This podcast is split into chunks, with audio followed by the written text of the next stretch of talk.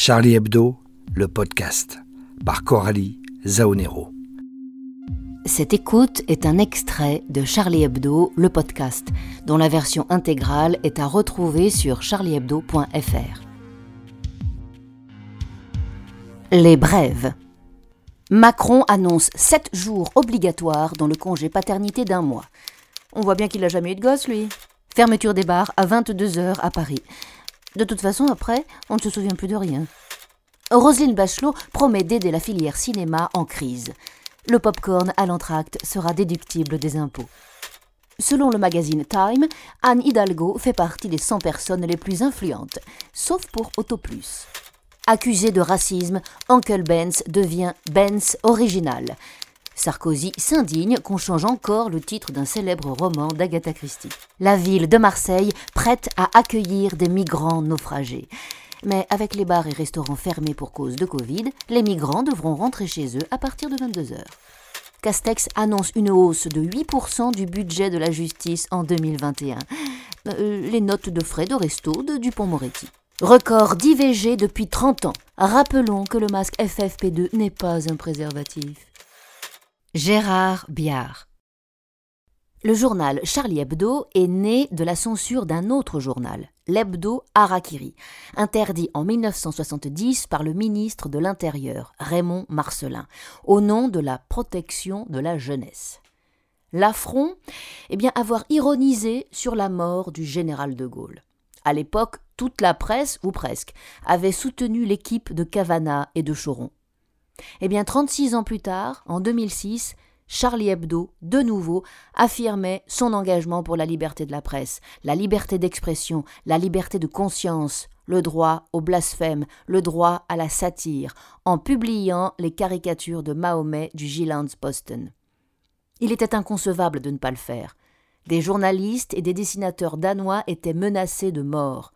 Les religieux fanatiques menaçaient de démocratie tandis qu'en France, le rédacteur en chef de France Soir venait d'être licencié par sa direction pour avoir publié le premier les caricatures déclarées impies. Mais cette fois, le soutien fut moins unanime. Il fut surtout question d'huile sur le feu. Depuis cinquante ans, souvent bien malgré lui, Charlie est en première ligne du combat pour que s'exerce sans contrainte autre que les limites de la loi cette liberté de penser, de dire, d'écrire et de dessiner. C'est l'histoire de ce combat que retrace le livre qui sort cette semaine aux éditions Les Échappés. Charlie Hebdo, 50 ans de liberté d'expression. Combat contre toutes les censures, pratiquées aussi bien par des institutions établies que par des autorités morales autoproclamées.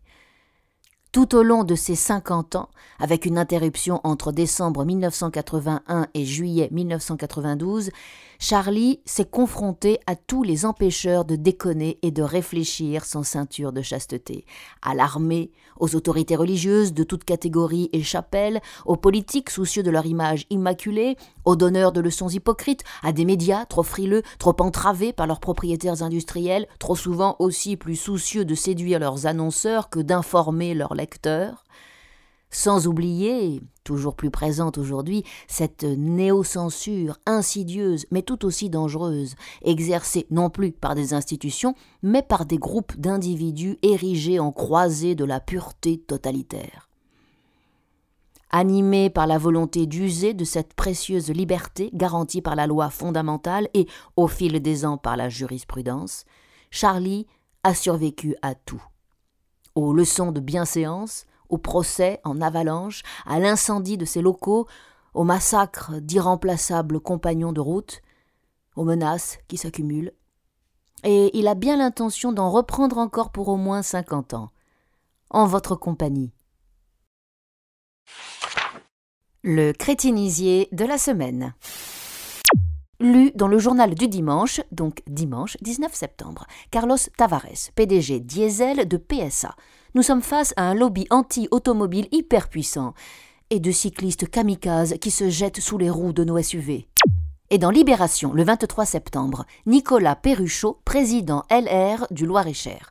La plupart des gens, pardonnez-moi, sont cons, une très grande majorité, au moins 80% par canton. Parole de con.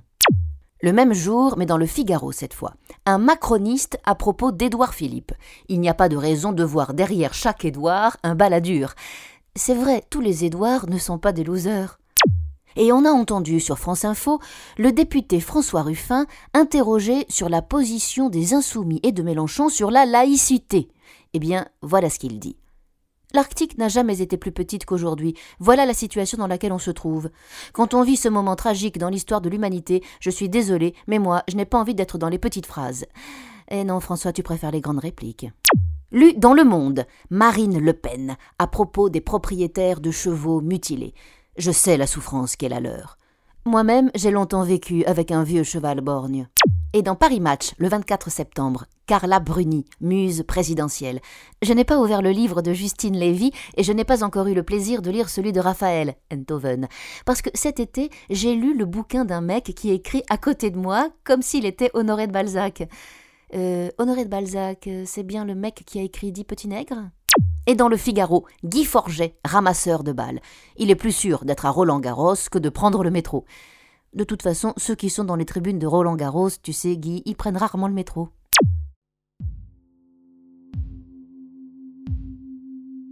Si vous voulez en savoir plus sur l'actualité vue par Charlie et écouter ce podcast dans sa version intégrale, retrouvez-nous sur le site charliehebdo.fr. Vous y entendrez l'édito de RIS, puis le compte-rendu écrit par Yannick Enel de la quatrième semaine du procès des attentats de janvier 2015, consacré à la reconstitution de ce qui s'est passé le 9 janvier dans l'hypercachère. Ina Shevchenko a mené un entretien exclusif et passionnant avec Ayan Hirsi Ali, cette penseuse et intellectuelle d'origine somalienne, cible de nombreuses fatwas, qui nous parle des États-Unis où elle vit aujourd'hui. Puis Natacha Devanda nous emmène faire le tour du monde du blasphème en 10 exemples. Vous retrouverez aussi les brèves, les directs de la rédaction et le crétinisier de la semaine. Merci à Louis Rigou pour le jingle, à Julia pour le mixage. À la semaine prochaine pour le nouveau Charlie Hebdo, le podcast.